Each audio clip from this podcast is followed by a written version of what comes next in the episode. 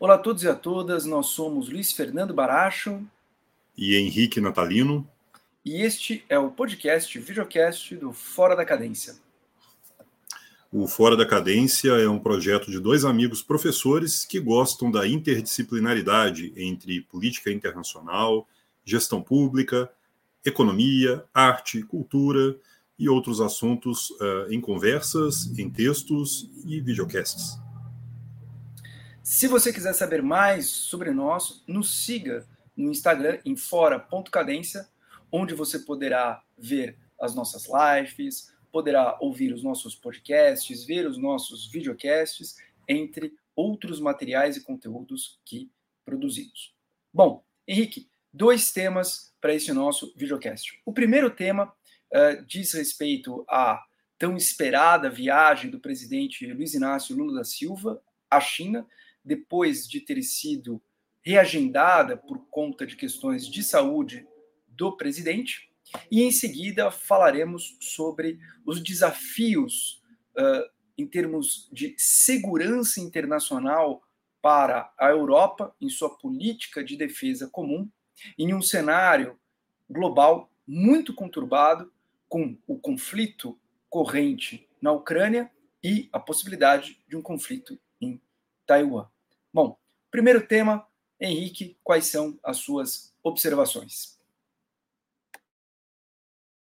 Bem, uh, primeiramente, bom dia, boa tarde, boa noite a todos. Né? É um prazer aqui voltar a, a tratar desse tema. Né? Nós tentamos ontem é, fazer aqui o nosso tradicional encontro das quartas, né? então foi é, uma oportunidade de transferi-lo aqui para fazermos o podcast. Né? Acho que é trata trata-se aqui de um aprofundamento, né, de um tema é, da mais alta importância, não é? Bom, uh, sobre a visita do presidente à China, né, que é um, um, dos temas mais relevantes da política externa brasileira, uh, uma viagem que já estava marcada para abril, né, para início de março, agora foi postergada para abril, né, uh, e foi uma das viagens mais esperadas né, até agora do périplo internacional de Lula, é, que iniciou-se pela Argentina, depois Estados Unidos, Europa, alguns países da América do Sul e agora Ásia, não é? com a visita a Xangai e a Pequim. Não é? Uma visita que teve, por sinal, uma preparação também muito intensa, não é? com encontros uh, empresariais, encontros uh, ligados a políticas públicas, não é? a burocratas, uh, e também uma interlocução uh, muito forte uh, com organismos internacionais. Né? Já vamos falar sobre isso também, né? É, já que a visita de Lula coincide com a posse da ex-presidente Dilma Rousseff no New Development Bank, né? o novo banco de desenvolvimento sediado em Xangai, é? criado em 2015. Uh, por meio de um tratado internacional do qual o Brasil faz parte, é? no âmbito dos BRIC, BRICS. Uh, e nesse sentido, a viagem de Lula à China ela traz uma série de expectativas no âmbito é, da aproximação maior entre dois países é, que têm grandes populações, grande uh, influência nas suas respectivas regiões, não é? e que têm um comércio internacional intenso. Não é? O Brasil tem na China o seu maior parceiro comercial, não é? a China tem no Brasil também um dos maiores fornecedores de matérias-primas, é? um dos maiores mercados para os seus produtos. Então, há uma relação é, de interdependência que se estabelece entre esses dois países e que se desdobra também para outros campos, né? o campo da cooperação uh, em ciência e tecnologia, cooperação uh, no âmbito da saúde, no âmbito da alimentação, agricultura, defesa, espaço. Né? Nós temos aí um, um rol de temas uh, que serão tratados aí é, na visita de Lula à, à, capital da China, não é? e serão assinados também alguns importantes acordos não é? para aproximação bilateral entre Brasil e China. Não é?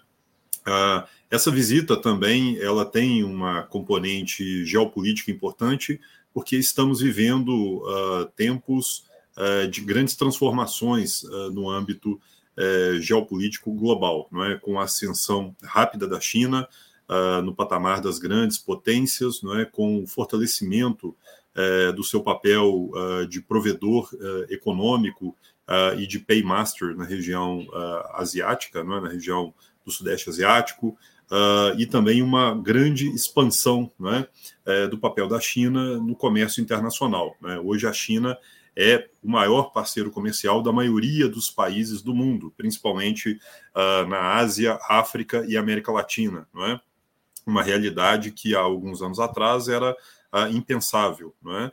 é? com o papel que os Estados Unidos e a Europa uh, tradicionalmente tiveram. Então, hoje, o Brasil uh, ele vai à China com objetivos nacionais, mas com uma outra visão do que a China representa no âmbito internacional, tanto econômico quanto político, quanto geoestratégico, não é?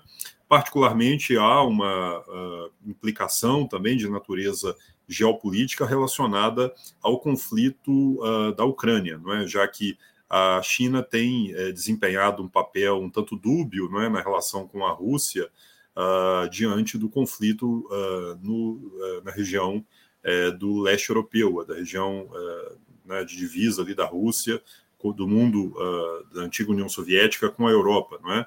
A China, que é um país muito próximo da Rússia, não é? Que tem estabelecido um diálogo cada vez maior com Moscou, uh, tem desempenhado um papel que até agora não é muito claro, não é? acerca de quais são os seus objetivos né, de longo prazo e quais são as perspectivas né, de uh, um papel mais assertivo uh, para o término desse conflito. Né? Então, a visita de Lula à China não é apenas uma visita bilateral a um parceiro comercial e a um Estado amigo, não é? é também uh, uma nova pauta não é, dessa, desse, desse novo capítulo da política externa brasileira que se abre com o seu terceiro mandato, não é, com a retomada do papel do Brasil no mundo, não é, com a reafirmação é, dos interesses brasileiros uh, no âmbito estratégico, não é, com o diálogo com grandes estados em desenvolvimento, não é, com uh, o fortalecimento dessa cooperação uh, mais, mais sofisticada não é, em temas como espaço, não é, como energia nuclear, não é, como biotecnologia, meio ambiente, são temas, portanto, que são de interesse nacional do Brasil, não é, e que estão uh, entre os mais uh, importantes, não é, dessa visita a Beijing, não é. Uh, creio que para a diplomacia brasileira também trata-se de uma escolha, não é, de um ponto importante, não é, no é, difícil, no complicado, né, no atribulado tabuleiro é, da política internacional é, diante dessa disputa é, de hegemonia entre China e Estados Unidos. Né? O Brasil, tradicionalmente, é, se coloca como um país não alinhado, né?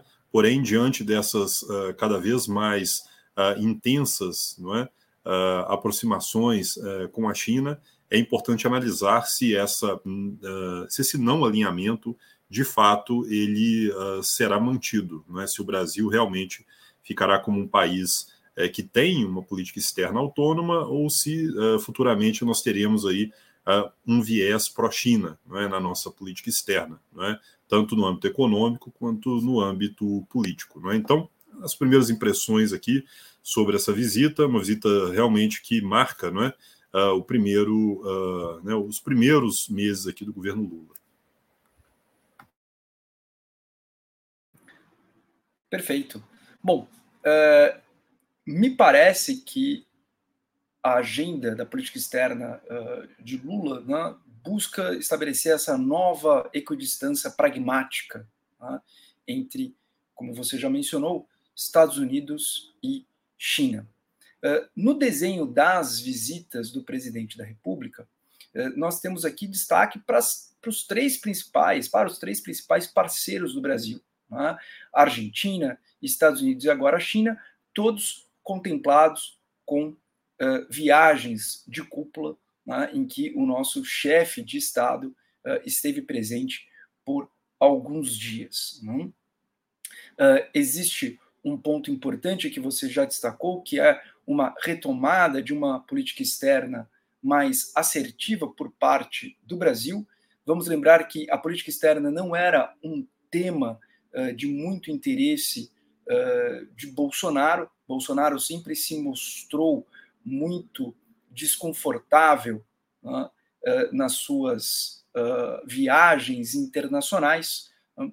mesmo quando essas viagens internacionais tinham como intuito marcar uma algum tipo de diferenciação dele para com as presidências anteriores, por exemplo, não por outro motivo, escolheu o Fórum Econômico Mundial em Davos, né, na ideia de passar a imagem de um presidente liberal numa agenda econômica, com um programa assertivo de investimentos, mas na primeira viagem já demonstrava que uh, ali não era o seu métier, não era uh, a sua uh, uma, uma situação que lhe era confortável. E mesmo quando viajou aos Estados Unidos, se mostrava muito mais à vontade com uh, a colônia brasileira que tinha aderência ao seu programa de governo, né, do que compromissos realmente de chefe de Estado. Né? Então, ali com, com, com um matiz muito mais populista do que uh, uma figura republicana. Bom, Lula agora mostra né, que uh, a política externa brasileira voltou no seu eixo mais pragmático. Então, fomos à Argentina, fomos aos Estados Unidos e agora estamos indo né, à China. No conteúdo desta viagem, pois bem, como você já anunciou, Henrique, uh, a China tem uma importância enorme para a economia brasileira. Né? A China há muito tempo se coloca como o principal parceiro comercial do Brasil e um importante investidor.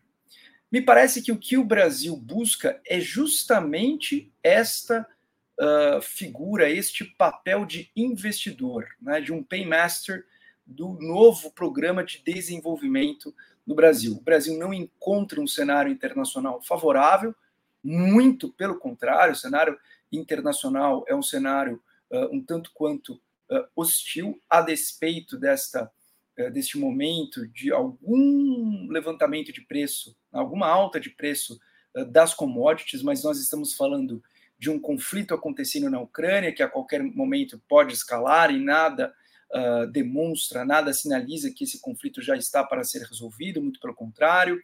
Uh, uma escalada de tensões em relação a Taiwan, uh, os, as consequências ainda uh, do momento da pandemia. Então, nós temos um cenário internacional muito complicado. Hein? E uh, o Brasil, de certa forma, busca Pequim como parte da sua estratégia de alavancar recursos, alavancar investimentos. Bem, olhando o conjunto de acordos, né, nós temos muitos acordos de cooperação, memorandos, né? uh, alguns uh, são, enfim, inícios de tratativas ou acordos que visam a criar né, canais institucionais para certas tratativas sem muito resultado imediato, né? mas me parece que desses acordos os mais relevantes são aqueles voltados para o agronegócio. Então, falamos de acordos de cooperação no que diz respeito uh, à questão de diálogo entre as aduanas, entre a Receita Federal do Brasil e a aduana chinesa, uh, acordos que visam a estabelecer protocolos comuns em matéria sanitária e fitossanitária que podem né, uh, diminuir né, as oscilações no fornecimento, principalmente de proteína animal, quando ocasionalmente a China acaba uh, suspendendo a aquisição da compra de carne bovina, carne suína uh, e outras proteínas animais, além do acordo com uh, o BNDES, né, uma linha de crédito do BNDES junto ao novo Banco de Desenvolvimento. Né?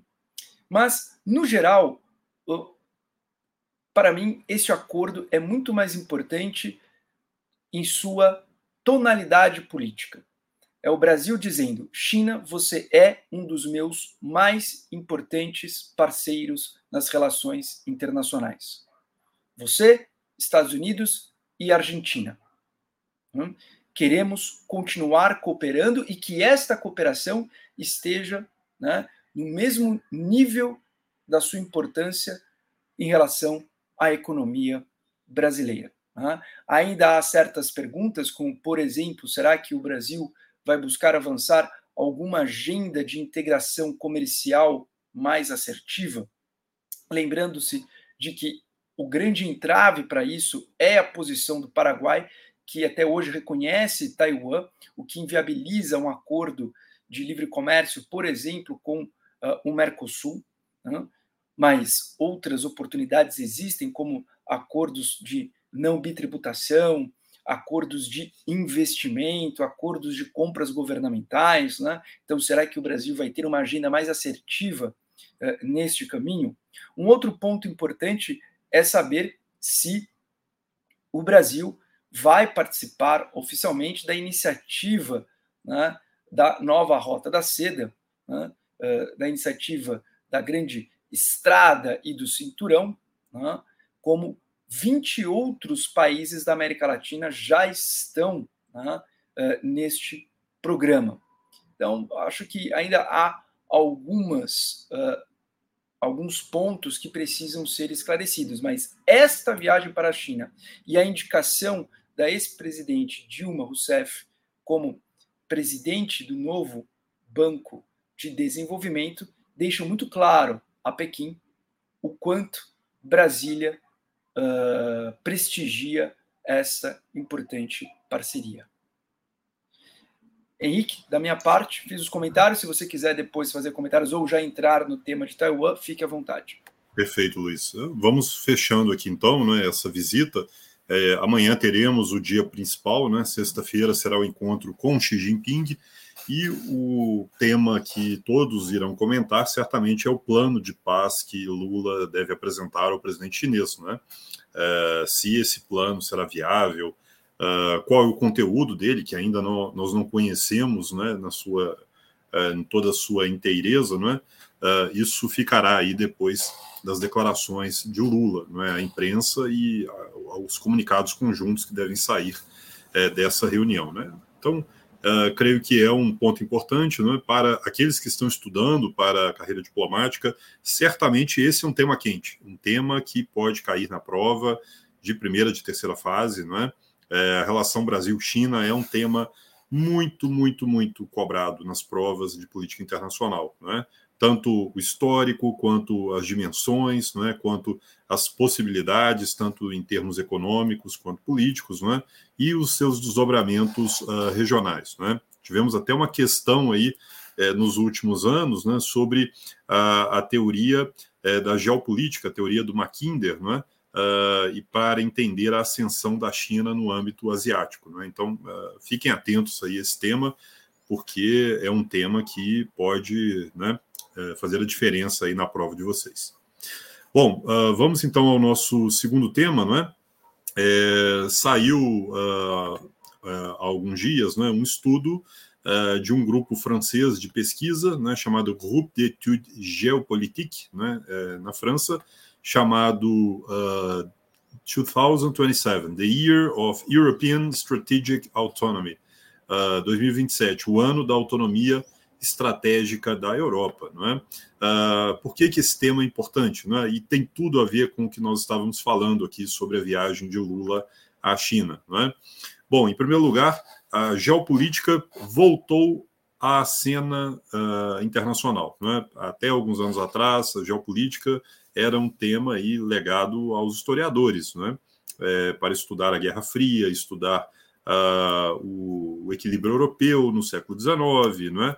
A formação dos Estados Nacionais, questões aí que eram mais atinentes à política internacional, a, a, o direito da guerra, né, o estudo dos conflitos armados e outros temas que não eram exatamente aqueles que correspondiam né, à realidade. Hoje, com a mudança do quadro internacional, 11 de setembro, não é, que põe fim aí à breve era né, da Pax Americana, não é?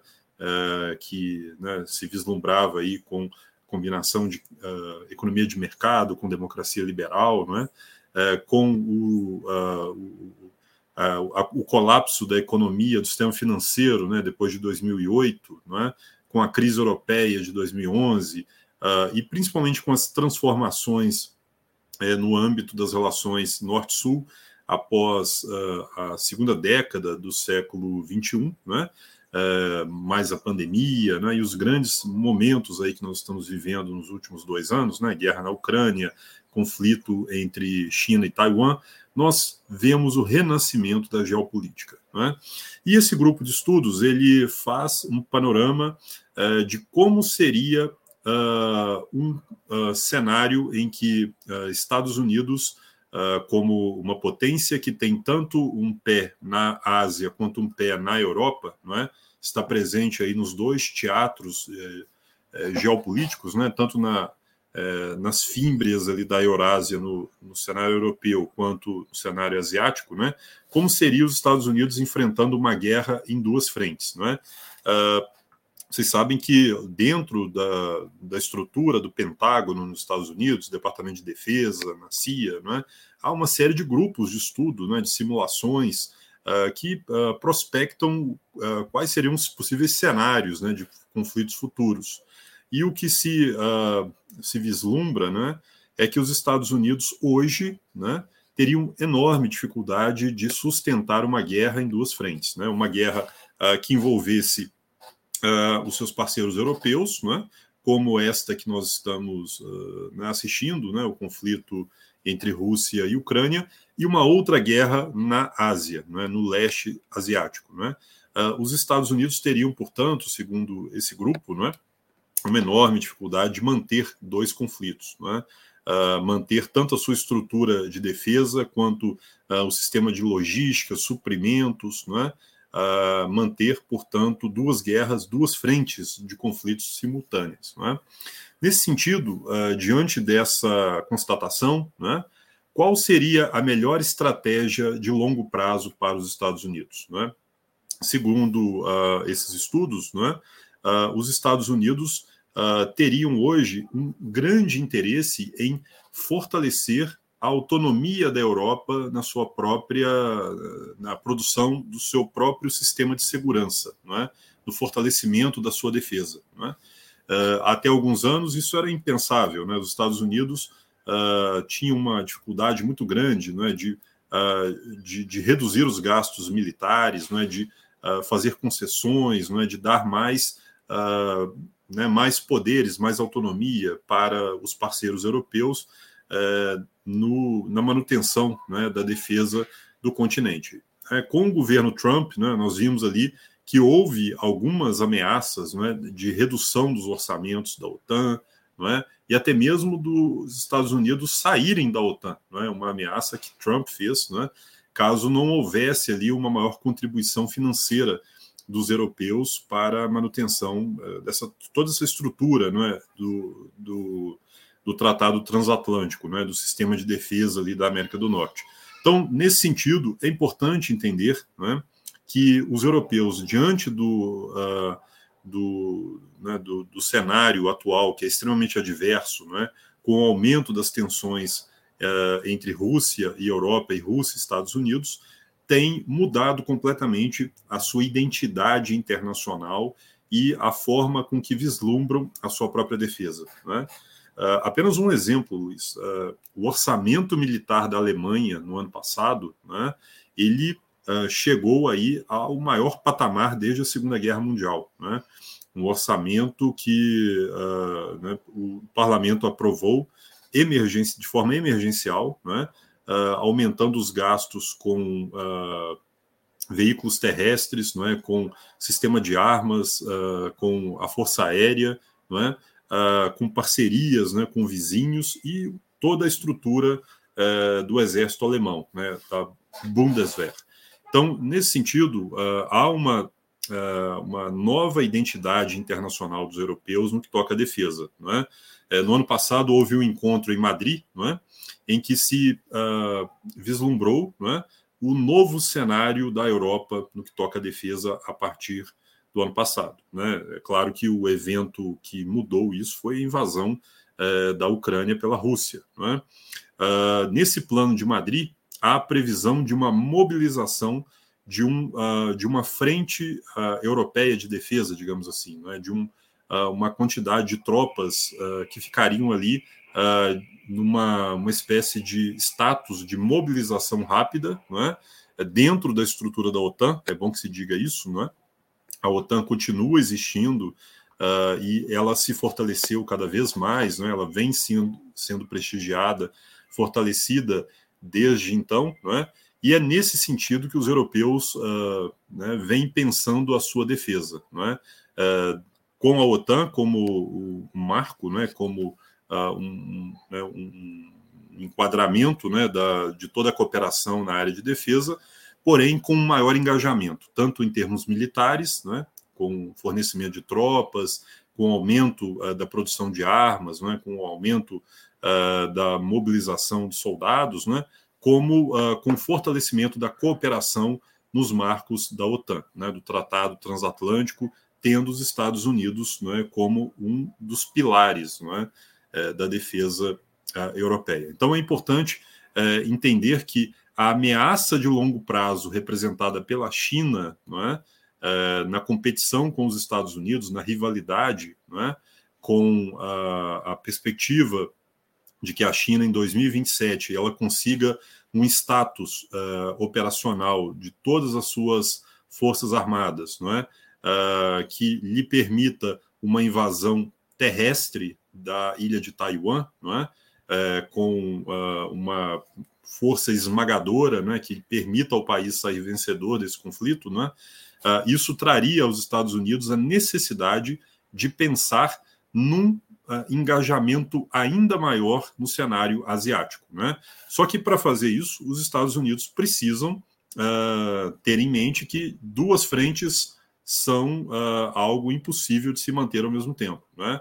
Se o desafio de longo prazo é a China, e se a China representa de fato não é, a grande rivalidade do século, não é, que ameaça a hegemonia dos Estados Unidos em âmbito internacional, não é, esse conflito ucraniano ele pode ser sim um problema não é, para os interesses de longo prazo dos Estados Unidos. Não é? Então, a, a perspectiva é de que os Estados Unidos, tendo em vista essas ameaças mais estruturais de longo prazo, invistam uh, num, uh, numa Europa mais cooperativa, numa Europa mais autônoma, numa Europa que tome conta, assuma as suas responsabilidades no âmbito da defesa e deixe os Estados Unidos com mais autonomia, com mais folga para concentrar os seus recursos no cenário asiático. Vejam, nós estamos falando de uma uh, leitura realista do cenário internacional, é? em que a Europa ela ainda tem uma importância vital para os interesses eh, dos Estados Unidos no âmbito internacional. Né? Não há aqui uma leitura de que a Europa não é mais relevante, que a Ásia é relevante, não.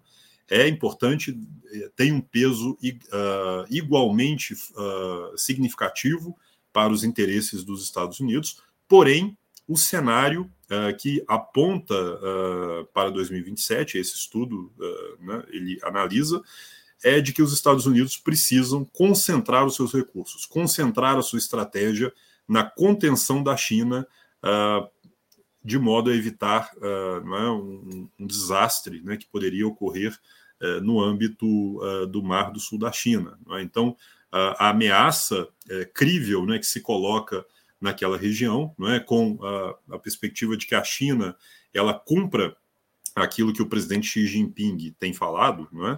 É, nos seus discursos e é, tem é, é, alçado a condição de uma, um objetivo nacional, que é a retomada de Taiwan, se preciso, à força, né? isso leva os Estados Unidos a repensar toda a sua estratégia de defesa uh, e dar aos europeus mais autonomia. É? Então, é nesse sentido que, finalizando, esse uh, estudo uh, 2027, o ano da autonomia europeia, ele uh, ganha um, uma concretude importante. É? Europa, uh, nos próximos quatro anos, ela terá um desafio de uh, aumentar os seus gastos militares, aumentar a cooperação entre os Estados-membros e fortalecer a OTAN como a espinha dorsal do sistema de defesa uh, do continente, não é? é? dando mais autonomia e mais uh, capacidade de ação aos parceiros dos Estados Unidos, né, e deixando os Estados Unidos uh, com mais disposição, com mais uh, recursos, não é, para focar na frente asiática. É? Então esse estudo é muito interessante porque ele abre, não é, novamente a geopolítica como um tema central para a compreensão do mundo em que vivemos, não é? E uh, infelizmente não é um mundo risonho, não é um mundo uh, de globalização otimista, não é, como aquele que vislumbrávamos há 20, 30 anos. Bom, é realmente muito interessante o, o, o estudo, né? É, e a grande pergunta né, que ele coloca é: a Europa assumirá os custos e as responsabilidades de ser uma provedora de um bem público internacional, que é a segurança internacional, em um cenário em que Estados Unidos não conseguiriam fazê-lo justamente uh, pela dificuldade de um engajamento em duas frentes. Né? Então, essa é a grande provocação uh, a, aos tomadores de decisão na União Europeia. Né? Você muito bem apontou, a geopolítica estava um pouco esquecida. Né? Vamos lembrar que o início dos anos 90, com o fim da União Soviética, né, colocam temas como, por exemplo, é, a, a, o, o, fim da geografia, o mundo é plano, né, como diria Thomas Friedman né, na, sua, na sua obra, uh, ou o fim da história, né, uh, com Fukuyama apresentando um horizonte de ideias que convergiriam para uh, o, mesmo, o mesmo ponto, né, economia de mercado com democracia liberal. E você também colocou aqui que o século XXI começou aos poucos a uh, relativizar né, a relativização da geografia. Então, o século XXI né, começou recolocando a questão da geografia. Ainda no 11 de setembro, uh, um corte mais cultural, porque não falávamos de estados territorialmente definidos, mas antes de ameaças de grupos uh, radicais se valendo da questão do terrorismo. Depois, uh, já tivemos ali a Rússia já anunciando uma certa, uh, um, uma certa irrelevância para ela das fronteiras nacionais, como, por exemplo, a invasão da Geórgia, mas a Geórgia estava muito longe, a Geórgia não importava, a Geórgia era muito pequena. Né?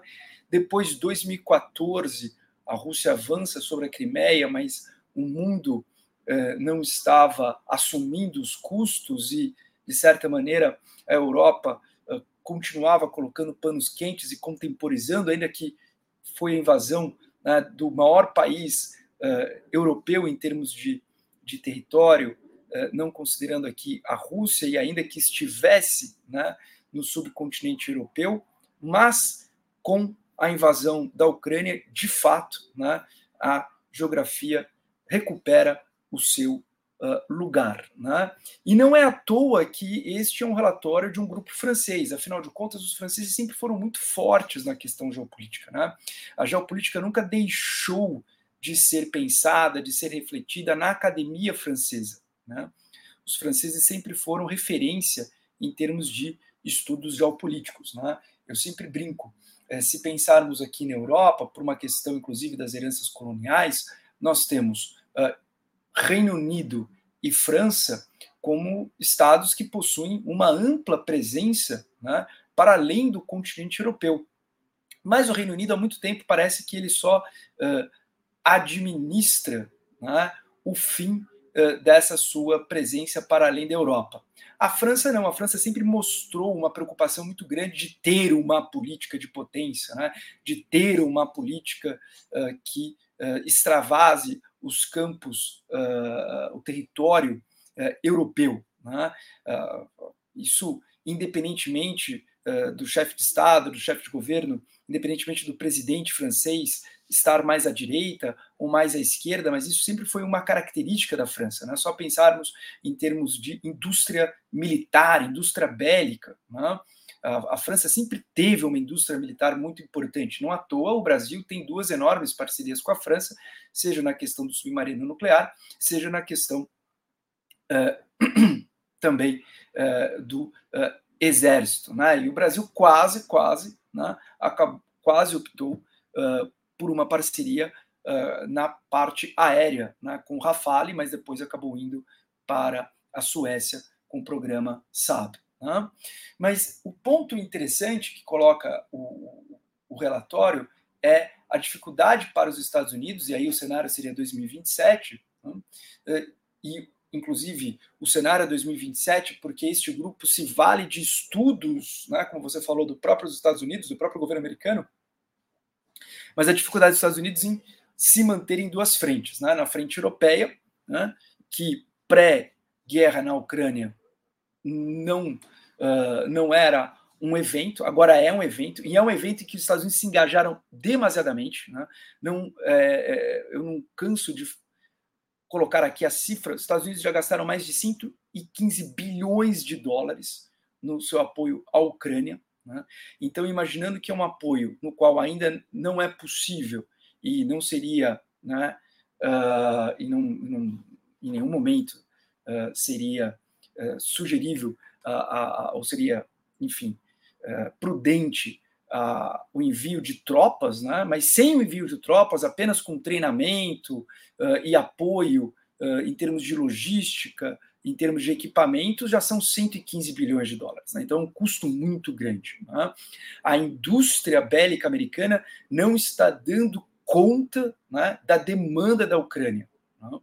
Até porque os combatentes ucranianos são poucos os que têm uma excelente formação, estão aprendendo ainda a utilizar o equipamento dos Estados Unidos, principalmente no início da guerra, então gastavam muito. Né? Então você também tinha ali um problema de eficiência. Né? Então, em vez de lançar ali um míssil, lançava 10, lançava 15, lançava 20, né? até porque uh, né, não só a cavalo dado no seu dente, mas quando não é seu, você né, uh, não vem do seu bolso, você não leva ali né, tanto em consideração. Né? Eh, e a indústria americana, a bélica americana, não, há, muito tempo não via uma demanda tão grande. Né? Então, os Estados Unidos presentes na guerra da Ucrânia indiretamente já é um uh, esforço enorme. Né?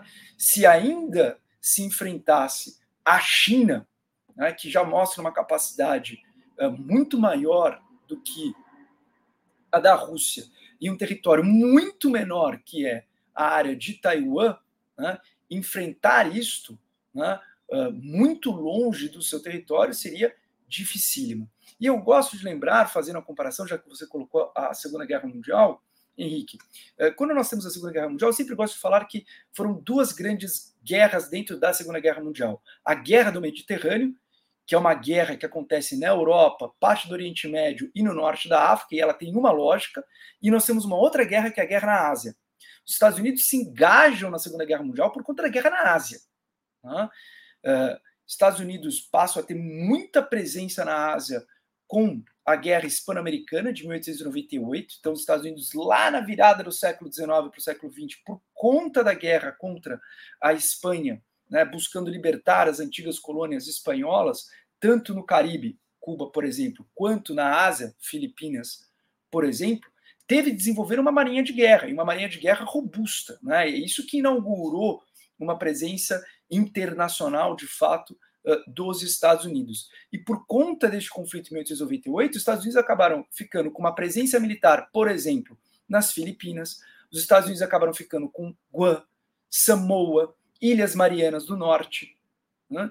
Se olharmos o mapa dos Estados Unidos, Havaí, Ilhas Marianas do Norte, Guam, Samoa são pontos do território americano na Ásia, nessa região da Ásia-Pacífico. E quando que Estados Unidos entram de fato na Segunda Guerra Mundial? Quando o Japão bombardeia todas as instalações dos Estados Unidos na Ásia. E aí não era uma guerra num outro continente, era uma guerra no território americano. É muito diferente. Pearl Harbor foi no território americano. Né? E ali o Japão chama os Estados Unidos de fato para o conflito. E nós temos uma lógica muito própria, que foi a lógica da Segunda Guerra Mundial na Ásia. Né? Uh, tanto que uh, os Estados Unidos não queriam prolongar, e daí que ao final da Segunda Guerra Mundial acabou, inclusive, optando por lançar duas bombas nucleares né, contra o Japão, e poucos anos depois, na Guerra da Coreia, um grupo uh, do governo americano, inclusive aventou a possibilidade de mais uma vez utilizar uma bomba nuclear né, uh, ali na guerra da Coreia. Mas na Segunda Guerra Mundial, Estados Unidos podiam se engajar fortemente na guerra da Ásia, porque não só ainda tinha um Reino Unido combalido, mas uh, oferecendo alguma capacidade de resistência, mas o mais importante, a União Soviética. E a União Soviética, né, ela ali, né, colocando para a Alemanha duas frentes de conflito e, portanto, diminuindo muito a capacidade alemã de resistência. Então, Estados Unidos, na Segunda Guerra Mundial, só consegue né, uh, terminar com sucesso né, nos aliados, porque você tinha, em menor medida, Reino Unido, mas principalmente porque você tinha a União Soviética. Então, uh, um conflito dessa natureza, né, 2027, sem uma Europa auxiliando os Estados Unidos, realmente né, não teria como o, o país, ou dificilmente os Estados Unidos teriam como sustentar, ainda mais em conflitos de natureza mais convencional, né, colocando aqui o uso de armas nucleares né, como uma não opção, assim, espero, se, eu espero que não tenha nenhuma guerra, né, mas se, se isso acontecer, né, mas afastando a possibilidade de uso de armas nucleares, realmente torna a situação dos Estados Unidos, a posição dos Estados Unidos, muito mais frágil, né, sem uma Europa engajada. Agora, é aquilo, a Europa vai querer assumir os custos de ser uma provedora de segurança na sua própria área? Né? Nós temos a França, né, que tem ali uma cultura, digamos, geopolítica, uma cultura militar mais contundente. Mas e o Reino Unido, fora da União Europeia? E a Alemanha, que é o grande ponto? Né? Você já mostrou aqui uh, uma mudança de posição. Mas e os demais países né, da União Europeia? Talvez esta guerra na Ucrânia, né, com a saída da neutralidade de Finlândia, a saída da neutralidade da Suécia, faça com que o tema da política de defesa na União Europeia né, não seja apenas um tema de especulação futura, porque afinal de contas Estados Unidos e OTAN já nos provê essa segurança e passa a ser uma necessidade né, uh, em prazo mais curto. Bom, esses são os meus comentários. Já fiz então aqui as minhas observações. Um tema interessantíssimo, né, Luiz? Esse e é, qual é a conexão com essa viagem de Lula à China? Não é? Uh, o que parece é que para a China, uma Rússia uh, envolvida com uh, o conflito na Europa, é? desgastando os Estados Unidos é, na frente europeia é? e os seus aliados, é algo que é do seu interesse. Não é?